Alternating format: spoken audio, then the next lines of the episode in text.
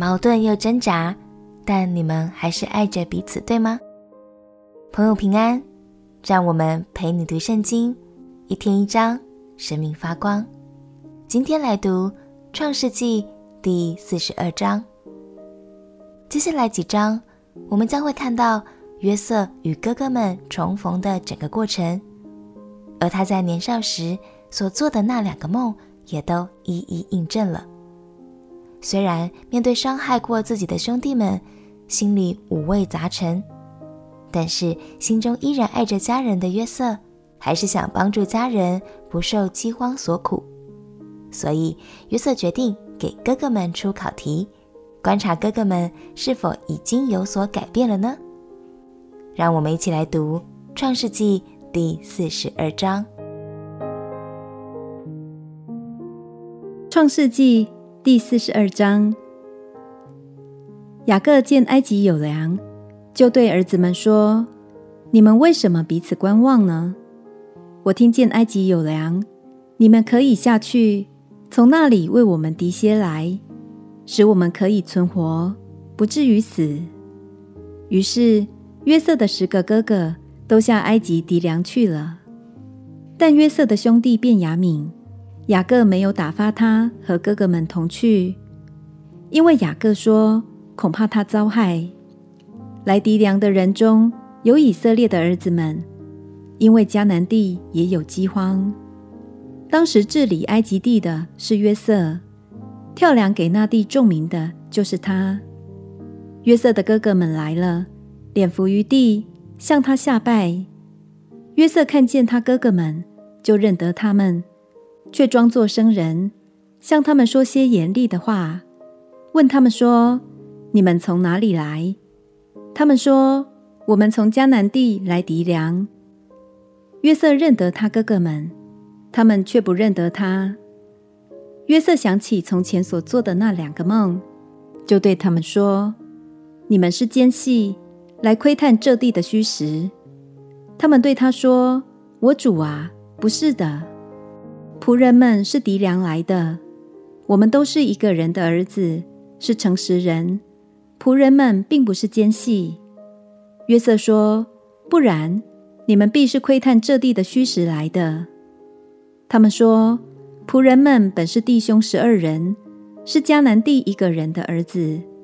顶小的现今在我们的父亲那里，有一个没有了。”约瑟说：“我才说你们是奸细。”这话实在不错。我指着法老的性命起誓，若是你们的小兄弟不到这里来，你们就不得出这地方。从此就可以把你们正验出来了。需要打发你们中间一个人去，把你们的兄弟带来。至于你们，都要求在这里，好正验你们的话真不真。若不真，我指着法老的性命起誓，你们一定是奸细。于是约瑟把他们都下在监里三天。到第三天，约瑟对他们说：“我是敬畏神的，你们照我的话行，就可以存活。你们如果是诚实人，可以留你们中间的一个人囚在监里，但你们可以带着粮食回去，救你们家里的饥荒，把你们的小兄弟带到我这里来。如此，你们的话便有证据。”你们也不至于死。他们就照样而行。他们彼此说：“我们在兄弟身上实在有罪。他哀求我们的时候，我们见他心里的愁苦，却不肯听，所以这场苦难临到我们身上。”吕便说：“我岂不是对你们说过，不可伤害那孩子吗？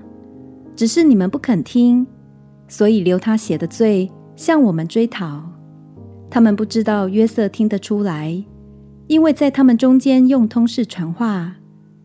约瑟转身退去，哭了一场，又回来对他们说话，就从他们中间挑出西缅来，在他们眼前把他捆绑。约瑟吩咐人把粮食装满他们的器具，把个人的银子归还在个人的口袋里，又给他们路上用的食物。人就照他的话办了，他们就把粮食驮在驴上，离开那里去了。到了住宿的地方，他们中间有一个人打开口袋，要拿料喂驴，才看见自己的银子仍在口袋里，就对弟兄们说：“我的银子归还了，看哪，仍在我口袋里。”他们就提心吊胆，战战兢兢的彼此说：“这是神向我们做什么呢？”他们来到迦南地，他们的父亲雅各那里，将所遭遇的事都告诉他，说：“那地的主对我们说严厉的话，把我们当作窥探那地的奸细。我们对他说：我们是诚实人，并不是奸细。我们本是弟兄十二人。”都是一个父亲的儿子，有一个没有了。顶小的如今同我们的父亲在迦南地。那地的主对我们说：“若要我知道你们是诚实人，可以留下你们中间的一个人在我这里。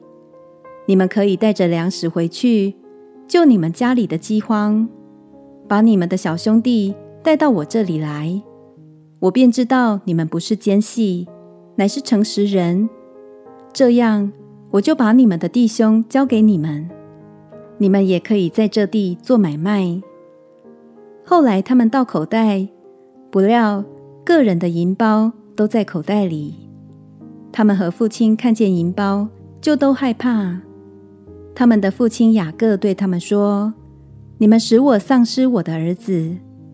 约瑟没有了，西缅也没有了，你们又要将便雅悯带去。”这些事都归到我身上了。吕便对他父亲说：“我若不带他回来交给你，你可以杀我的两个儿子，只管把他交在我手里，我必带他回来交给你。”雅各说：“我的儿子不可与你们一同下去，他哥哥死了，只剩下他。他若在你们所行的路上遭害，那便是你们使我白发苍苍。”悲悲惨惨的下阴间去了。当约瑟听到哥哥们说出内心的懊悔时，忍不住躲起来大哭一场。虽然约瑟对哥哥们装出严厉的样子，但他的内心仍然充满着对家人的爱和向往。